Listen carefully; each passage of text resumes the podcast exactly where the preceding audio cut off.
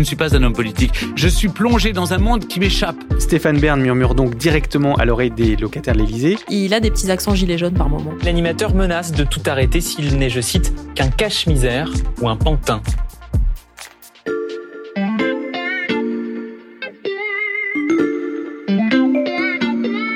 Salut, c'est Xavier Yvon. Nous sommes le jeudi 16 septembre 2021. Bienvenue dans La Loupe, le podcast quotidien de l'Express. Allez, venez, on va écouter l'info de plus près. Bonjour à tous et bienvenue à Tiron-Gardet. C'est ici, au cœur du Perche, que notre héros du jour a trouvé sa vraie maison. Un collège royal et militaire qu'il a sauvé de la ruine et inauguré en présence du roi et de la reine, car depuis des années, le ménestrel est devenu l'un des favoris du monarque, qui lui a confié une mission de la plus haute importance, celle de sauvegarder le patrimoine de la France. Adoré du peuple, il est courtisé de toutes parts et obtient souvent gain de cause, malgré quelques ennemis à la cour. Bon, la cour dont je vous parle, c'est pas celle de Versailles. Le roi et la reine ne sont autres qu'Emmanuel et Brigitte Macron. Et le héros de cet épisode s'appelle Stéphane Bern. Alors, pas l'homme de télévision ou de radio euh, qui vous raconte les sagas des têtes couronnées, mais l'homme qui murmure à l'oreille du pouvoir et qui a le bras de plus en plus long. Cette facette de plus en plus politique de l'animateur fait l'objet d'une grande enquête en une de l'Express cette semaine, une enquête signée Agnès Laurent. Salut Agnès. Bonjour. On va commencer par le commencement. Euh, la rencontre entre Stéphane Bern et Emmanuel Macron. Et au terme de tes recherches, Agnès, il reste deux versions un peu différentes. Oui, tout à fait. Il y a deux légendes autour de cette rencontre. Alors, ce qui est le point commun, c'est que l'un était ministre, donc Emmanuel Macron à l'époque, et l'autre animateur télé. Ils se sont rencontrés Ça, on au est d'accord Sénat. là-dessus. Voilà, ils se sont rencontrés au Sénat. Alors, la plus fade, c'est que c'était une émission, euh, le tournage d'une émission pour Stéphane Bern, une défense d'un projet de loi pour euh, Emmanuel Macron. Voilà, ils se sont croisés, ils se sont rencontrés. La plus amusante, c'est que euh, Stéphane Bern aurait renversé, enfin manqué de renverser Emmanuel Macron dans la cour du Sénat. Et donc Stéphane Bern serait sorti de sa voiture et Emmanuel Macron lui aurait dit Ah, mais votre, ma femme adore vos émissions. Il l'aurait invité à dîner et c'est comme ça qu'aurait commencé la grande aventure entre les Macron et Stéphane Bern. Quels sont leurs points communs à Emmanuel Macron et Stéphane Bern? Qu'est-ce qui fait qu'ils s'entendent bien? Ils ont une vraie passion pour le patrimoine tous les deux, c'est-à-dire que Emmanuel Macron parle souvent de Chambord, euh, de Versailles. Il aime bien. Il avait invité euh, Poutine à un moment à Versailles, euh, donc il, aime bien les vieilles pères comme euh, Stéphane Bern. Puis je pense qu'ils se sont aussi trouvés des intérêts bien compris l'un et l'autre. À ce moment-là, donc Emmanuel Macron, tu l'as dit, est ministre de l'économie, puis il se présente à l'élection présidentielle, il est élu, et presque naturellement, en fait, il confie une mission de sauvegarde du patrimoine euh, à l'animateur. Avant ça, Agnès, Stéphane Bern, lui, il avait jamais eu de responsabilité politique. Ah, Il avait une toute petite responsabilité politique euh, dans un arrondissement de Paris où il habitait, le 9e. Il avait été euh, adjoint à la culture, puis il a trahi le maire RPR pour lequel il travaillait. Il a soutenu Bertrand Delanoë et le maire socialiste de l'arrondissement. Bon voilà, c'était plus amical que vraiment politique. Il se tient quand même relativement à distance des engagements politiciens. Donc le macronisme, c'est le premier engagement de l'animateur dans la durée.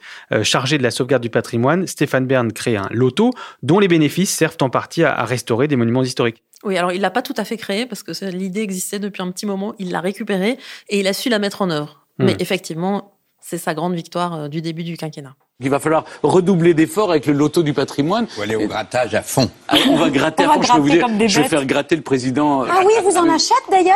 Eh ben, écoutez, j'ai intérêt. Je, je lui ai dit qu'il fallait qu'il en achète. Le pire, c'est s'il gagne, Ah, mais qu'est-ce il qu'on peut pas garder l'argent. il est obligé de le rendre au patrimoine. Je- J'exigerai. Et en parallèle, euh, Agnès, Stéphane Bern profite de sa proximité avec le couple présidentiel euh, pour attirer leur attention sur euh, tel ou tel élément du patrimoine en danger.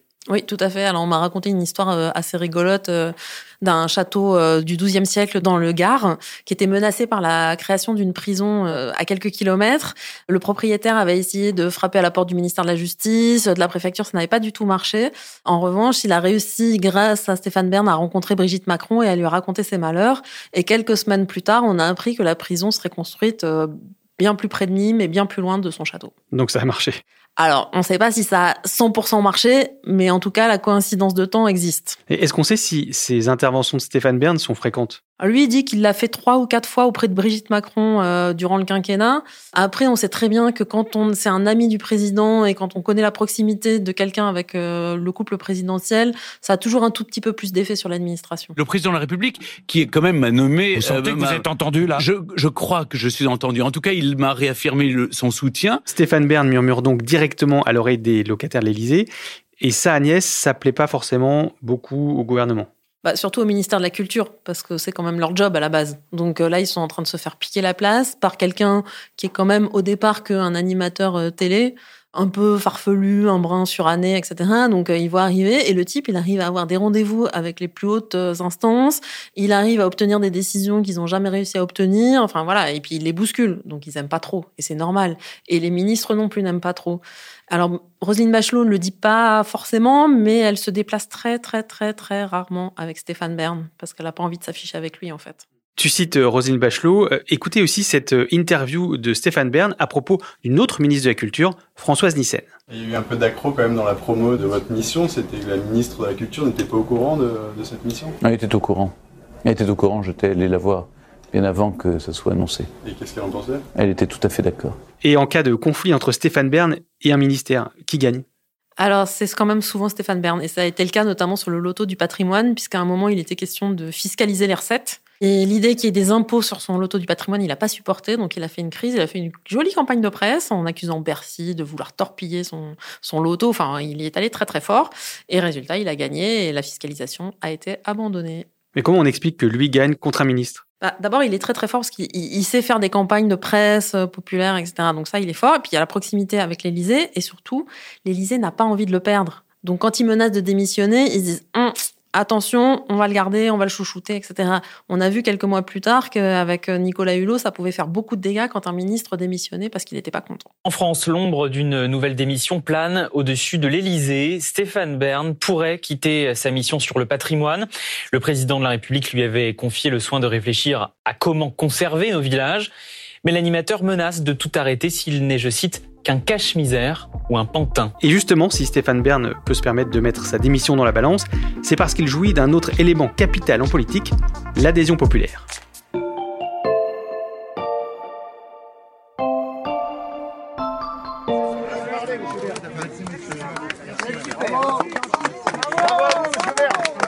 Faites remonter les infos, on compte sur vous. J'ai pas de chance de ma poche en général. Je vous remercie, c'est gentil. On vous offrira un gilet jaune la prochaine fois. Merci beaucoup. Merci à vous, merci. La scène que vous entendez a été enregistrée par France Bleu Maine à Montabon, dans la Sarthe, début 2019. On est alors en pleine crise des Gilets jaunes et Stéphane Bern est acclamé par la foule. Agnès, comment on explique qu'il soit aussi populaire? On a l'image de lui d'un type un peu royaliste, euh, proche du Gotha, etc., mais pas cette image populaire. Or, Stéphane Bern, il est proche du peuple, il en joue d'ailleurs dans ses propos.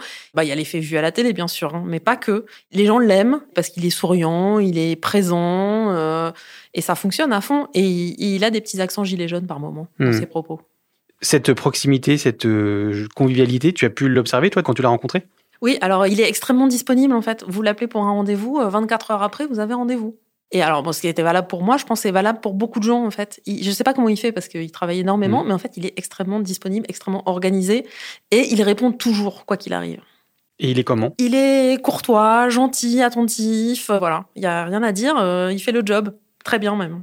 On l'a évoqué au début de ce podcast, Stéphane Bern n'hésite pas non plus à s'engager donc auprès des grands pour défendre les petits euh, quand il s'agit du patrimoine. Oui, et il y tient beaucoup, c'est-à-dire qu'il est convaincu que la défense du patrimoine, c'est un peu la défense euh, du peuple, euh, parce qu'il dit une, une église qui s'effondre dans un village, ben ça montre aux gens qui sont abandonnés, que les élites les méprisent, etc. Donc il dit il faut être très attentif à ça, parce que ce mépris-là, cette colère-là, ça entretient euh, le Rassemblement national euh, ou les extrêmes. Parce qu'un monument qui est en déréliction, ils ont le sentiment que c'est l'État qui les a abandonnés. Et donc, leur vote, après, est un vote protestataire. Très sollicité. Est-ce qu'il répond vraiment à tout le monde, Agnès? Oui, et c'est ça qui est très important en fait, parce que les gens, qui... en fait, il y a beaucoup de gens qui sollicitent, par exemple, les ministres sur des affaires comme ça de défense du patrimoine. Or, les lettres se perdent, on répond jamais. Lui, il répond. Donc, en fait, les gens ont l'impression que leur problème est pris en compte, est pris en compte par quelqu'un qui est important, qui a un compte Twitter à 450 000 abonnés. Enfin, voilà. Donc, euh, ils ont le sentiment qu'ils sont pas abandonnés dans leur coin avec leurs problèmes. Stéphane Bern est donc très populaire mais il promet qu'il n'est pas un homme politique. J'aimerais rappeler une chose, je ne suis pas fait pour la politique, je ne suis pas un homme politique, je suis plongé dans un monde qui m'échappe, dont je n'ai pas les codes. Et pourtant, il est courtisé d'à peu près tous les côtés. Ah oui, c'est impressionnant en fait. Euh, aujourd'hui, euh, pas une campagne euh, pour une élection sans avoir Stéphane Bern à ses côtés. On a vu pendant les régionales, c'était presque cocasse. On l'a vu poser avec Laurent Wauquiez en Rhône-Alpes, on l'a vu poser avec Valérie Pécresse en Ile-de-France, mais aussi avec Julien Bayou à Bouillon-Billancourt pour protester contre un projet de tour sur l'île Seguin. Il est très éclectique et tout le monde essaie d'avoir sa photo avec Stéphane Bern. Beaucoup de politiques rêvent donc de profiter de l'aura de Stéphane Bern qui fait trembler les préfets et les ministres. Lui rêve d'étendre son influence au-delà des églises et des châteaux.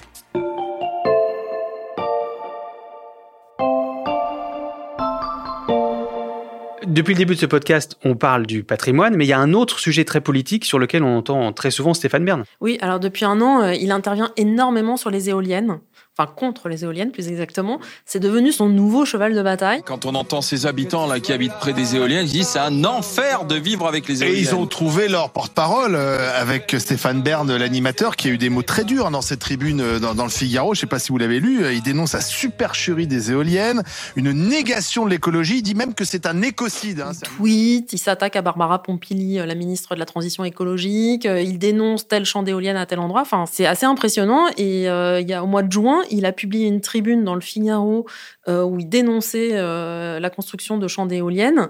Et ça a fait un bruit d'enfer parce que Stéphane Bern qui prend position comme ça sur une pleine page dans le Figaro, euh, autant dire que ça fait beaucoup de bruit. Hmm. Et ce bruit, ça a fait réagir comment ses amis Emmanuel et Brigitte Macron? Alors ils sont un peu embêtés parce que Brigitte, elle, elle est assez sur la même ligne que, que Stéphane Bern. Elle, elle n'a pas hésité à, dire qu'elle était d'accord avec lui. Alors Brigitte Macron publiquement a dit que j'étais une sorte de Don Quichotte euh, qui partait contre ces, ces nouveaux moulins à vent. Emmanuel Macron, il est un peu plus embêté parce que on n'est pas sûr qu'il soit sur la même ligne. Il a quand même des engagements de la France euh, en termes d'énergie renouvelable à assumer et les éoliennes en font évidemment partie. Donc euh, Stéphane Bern dit oui, Emmanuel me soutient, Emmanuel me soutient en privé, mais on n'en est quand même pas très sûr en fait. En tant que défenseur du patrimoine, je ne peux pas l'accepter. C'est le même président qui me demande de défendre le patrimoine en péril et qui ensuite le met en péril en installant des éoliennes partout. Parce que les éoliennes, c'est aussi un sujet euh, un peu sulfureux, notamment avec la campagne présidentielle qui s'annonce.